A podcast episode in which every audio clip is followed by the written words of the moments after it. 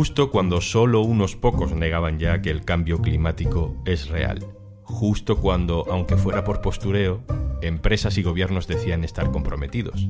Justo entonces, todo se desmorona. Hoy en un tema al día, hablar del cambio climático en tiempos de guerra. Un tema al día con Juan Luis Sánchez, el podcast de eldiario.es. Una cosa antes de empezar. Oxfam Intermón necesita tu ayuda para Ucrania. Hay que garantizar que las personas que huyen del conflicto encuentran un refugio seguro. Entra en oxfamintermon.org. ¡Justicia climática! ¡Ahora! ¡Justicia climática! Un grupo de manifestantes protestan y hacen una sentada frente al Congreso de los Diputados. Ocurría este miércoles. Alertaban de la pasividad de los políticos ante este problema, el cambio climático, cada vez más urgente. Los gobernantes no hacen nada. Su actitud, en palabras de Antonio Gutiérrez, que es el secretario general de la ONU, la actitud de nuestros gobernantes es criminal. Están condenando a, a un futuro catastrófico. Por eso hemos venido aquí, donde está el poder político en este país, para reivindicar que, que tomen acción ya de una vez, que escuchen a la ciencia. Había manifestantes, pero no había muchísimos manifestantes, eran unos cientos. Había periodistas cubriendo la protesta, pero no era una cobertura masiva. Y pasó algo que es lo que mejor indica que el cambio climático no es la prioridad ahora mismo en el debate político. ¡No queda tiempo! ¡Hay que actuar! ¡Estamos ante el mayor crimen de la historia! Algunos activistas echaron pintura roja sobre la fachada del Congreso. La policía los desalojó. Se me ocurren muchos otros momentos donde si algo así hubiera pasado, se habría generado una polémica durante días. Unos dirían que libertad de expresión y que no hay otra manera de llamar la atención. Otros dirían que vandalismo, que terrorismo callejero, y luego que si el asalto al Congreso, que si atentado contra la democracia, la escalada habitual. Pero no. Esta semana se ha publicado el informe, el nuevo informe del panel científico de la ONU que analiza el cambio climático, el IPCC. Es básicamente el documento más importante que se hace cada ciertos años sobre esta materia. Y ya no saben cómo decirlo. Hay que hacer algo ya o va a ser demasiado tarde. Es ahora o nunca, dicen literalmente. Pero ahora lo que se dice ahora, casi nadie habla de cambio climático. Raúl Rejón, periodista especializado en medio ambiente del diario.es. Hola. Hola, ¿qué tal? ¿Cómo estáis? Por la pandemia un poco, pero sobre todo por la guerra. El discurso ecologista eh, está de pronto arrinconado. Totalmente. La situación de la guerra, la inflación y todos estos problemas ha hecho que la protesta climática, vamos a decir, ya la ecologista ni, ni te digo, esté muy diluida y, y se haya perdido ese momentum que hablaban muchas veces los negociadores y los activistas climáticos, en el cual una cosa va impulsando a la otra y se multiplica el efecto de las protestas, de la conciencia y al final de todo de las medidas. Sí, sí, ahora mismo estamos en un momento en el que el propio hecho de, que la guerra en Ucrania tenga ese factor además de la energía, del gas, que es un combustible fósil y se le esté dando tanta importancia, es como si se hubiese conformado un cóctel funesto para la conciencia de la crisis climática, que esa no para. Aunque nosotros no le hagamos caso, la física no entiende de momentum ni de noticias y sigue avanzando, inexorable y rápidamente. Raúl, la guerra en Ucrania ha desatado una crisis energética precisamente porque éramos muy dependientes del gas ruso. Y esto, claro, significa que si éramos tan dependientes, pues es que no íbamos por el buen camino. ¿no? Creo que ha sido una bofetada sorda, porque no ha hecho mucho ruido, pero muy sólida y muy evidente. Europa necesita el gas de Rusia al mismo tiempo que intenta ponerle unas sanciones económicas a Rusia. Es como una paradoja tremenda y revela que todavía la transición energética, que es fundamental para atajar la crisis climática, estaba, uf, digamos que cuando menos tenía unos pocos de palos en las ruedas. El gas se lo ha calificado como energía de transición y puede que lógicamente tenga su sentido llamarlo así. Pero es que los países productores de combustibles fósiles, entre ellos Rusia y otros en el mundo, tienen previsto planes para producir más combustibles fósiles en los próximos 15 o 20 años, con lo cual pues todo te dice, seguimos quemando un montón de combustible fósil, ya sea carbón, ya sea petróleo, ya sea gas, que ahora es la gran fama tiene el gas, y eso sigue exacerbando el problema del cambio climático, porque todo lo que vayas echando allí se va a quedar y va a seguir provocando efecto invernadero. Y una vuelta de tuerca más, la gran paradoja de que para solucionar la crisis económica que provoca la guerra lo que estamos haciendo es subvencionar la gasolina. Sí, esto es una paradoja que a mí por lo menos personalmente me tiene, iba a decir sorprendido, pero casi diría que incluso hasta un poco enfadado, ¿no? Porque se comprende ¿no? que hay sectores que necesitan todavía moverse en el transporte, los pescadores necesitan combustibles fósiles, todavía el petróleo, para tener gasoil y seguir la actividad.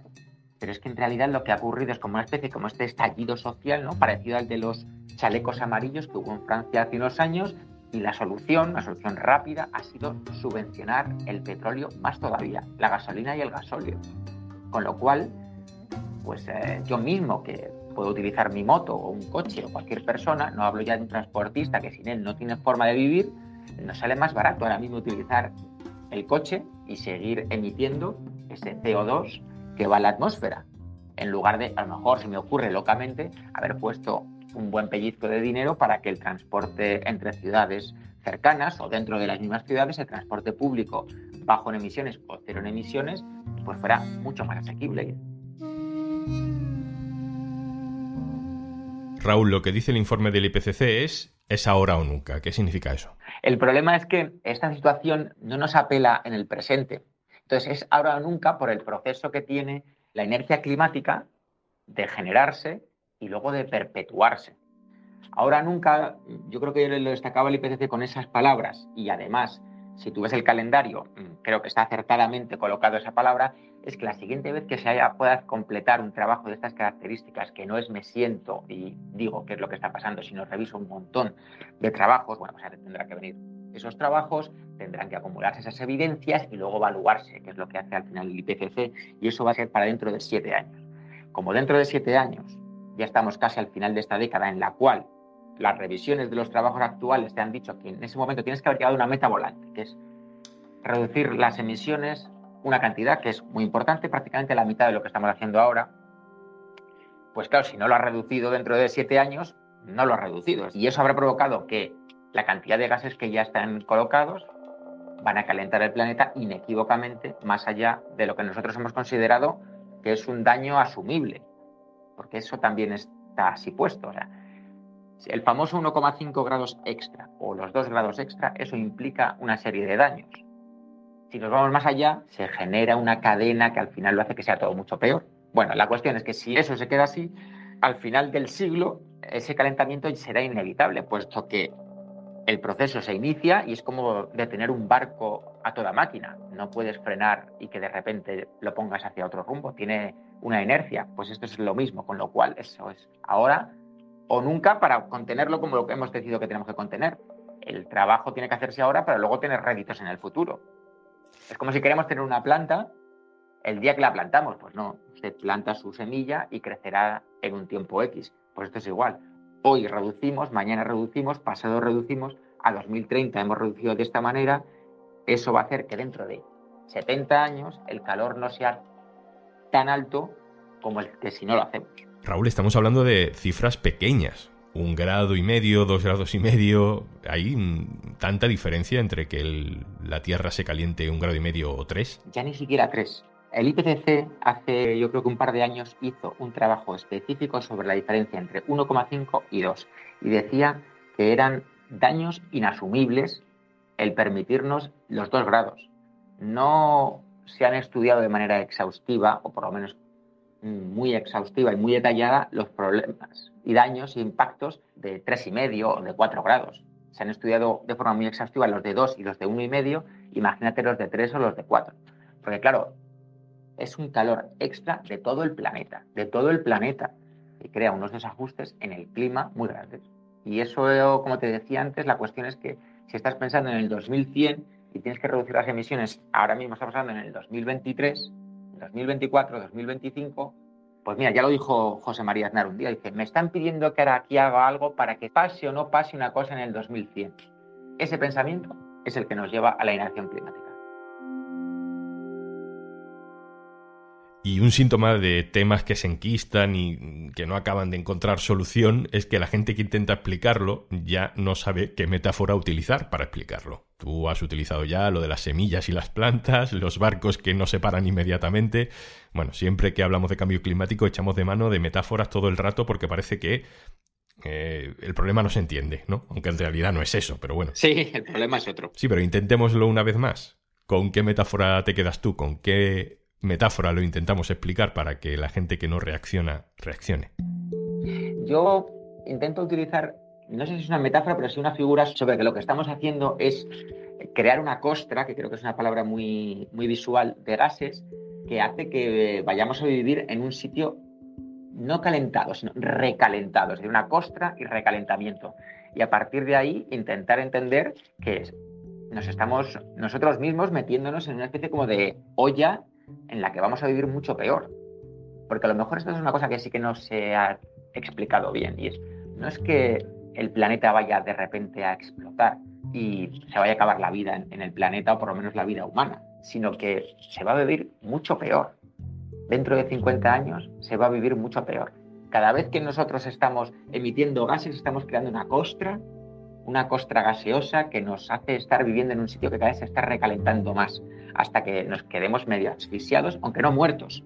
Y a mí es un poco lo único que se me ocurre últimamente para explicar qué es lo que estamos haciendo. En Glasgow, una activista de 20 años me dijo, tienes que pensar que cuando yo tenga 50 años, que es dentro de 30 para ellos, el mundo va a estar totalmente recalentado y la forma de vida va a ser mucho peor. Y eso está dentro de mi horizonte vital muy normal, que es tener 50 años, dentro de 30 años. Que para las clases dirigentes de ahora puede significar que incluso su tiempo vital ya haya pasado. O sea que estaríamos viviendo básicamente como en una especie de guerra permanente declarada por el clima, pero provocada por nosotros mismos. Raúl Rejón, muchísimas gracias. A vosotros por tenerme. Gracias. Y una cosa antes de marcharnos, la semana que viene Semana Santa y vamos a dejar descansar el podcast, que es una manera de decirte que nos vamos a coger unos días libres. El próximo capítulo nuevo de Un tema al día será el lunes 18 de abril, pero no te preocupes porque durante la Semana Santa subiremos recomendaciones y algún capítulo que se te haya podido pasar. Suscríbete al podcast y así te llegará una notificación cuando esté disponible. Y ahora sí, la primera recomendación para el fin de semana. Hola, ¿cómo estás? Soy Juanjo de Podimo y me he escapado de la oficina para venir a recomendarte un estreno que me tiene completamente loco. Se llama La Red Room y llega para ir preparando el cuerpo de festival para sacar a la luz todos los salseos de Eurovisión, que hay muchos, con muchas risas, con un poquito de poca vergüenza, todo hay que decirlo, y con muy poco filtro. Y por si no te fías de mí, te dejo un adelanto del primer episodio a ver si reconoces a la primera invitada. Yo he tenido una juventud como todo. Chachi Piruli, anda que no era guapa. Hombre, Tenía Karina, esas fotos que pelo, tienes tú, esa- unas sesiones. Sí. O sea, tú foto- encandilabas a la cámara, Karina. Mm, Eran unas fotos preciosas, unos vídeos maravillosos. Y hasta que ahora soy una Lástima que no, que no tuvieses Tinder en aquella época, ¿eh? ¿Que no tuviera qué? Tinder. ¿Eso qué? Ya, pues para Tinder. ligotear, una aplicación para ligotear. Ah, Ahora estás en, no. en una, en una aplicación de podcast Sí. para escuchar programas, pues Tinder es una aplicación pues para ligar y o lo que quieras. sí, pero ¿y si se pone uno que no, Oye, ¿y por o no una te- que no te gusta? ¿Qué hacemos? No, es que eso es así, mira, te sale la foto y pone Mm. Juanjo, 32, venidor, no me gusta. María Ah. Isabel, no sé qué, eh, Madrid, No, periodista, ah, no, me gusta. me gusta. Entonces tú eliges. Es un escaparate de chorbos. Te lo recomiendo, Karina, hazte Tinder. ¿Sí? Te lo recomiendo. ¿Qué cosa? Y ahora, Karina... ¿Qué tengo yo que hablar más contigo? Mira lo, lo que va a aprender. Ahora ha llegado el momento más caliente oh, del programa. a ver, Y se llama La Pregunta Ardiente. vale. Em, yo te voy a dar tres nombres Sí, del mundo eurovisivo. vale. Y como ves, aquí en la Red Room tenemos un caldero en llamas. Ya lo veo ya. Lo voy a abrir. Esta ¿Me va a meter a mí? No. Bueno, te prometo que Karina no acabó dentro del caldero, pero si quieres comprobarlo puedes descargarte Podimo a través de este enlace y registrarte porque tienes 60 días gratis. podimo.es barra al día.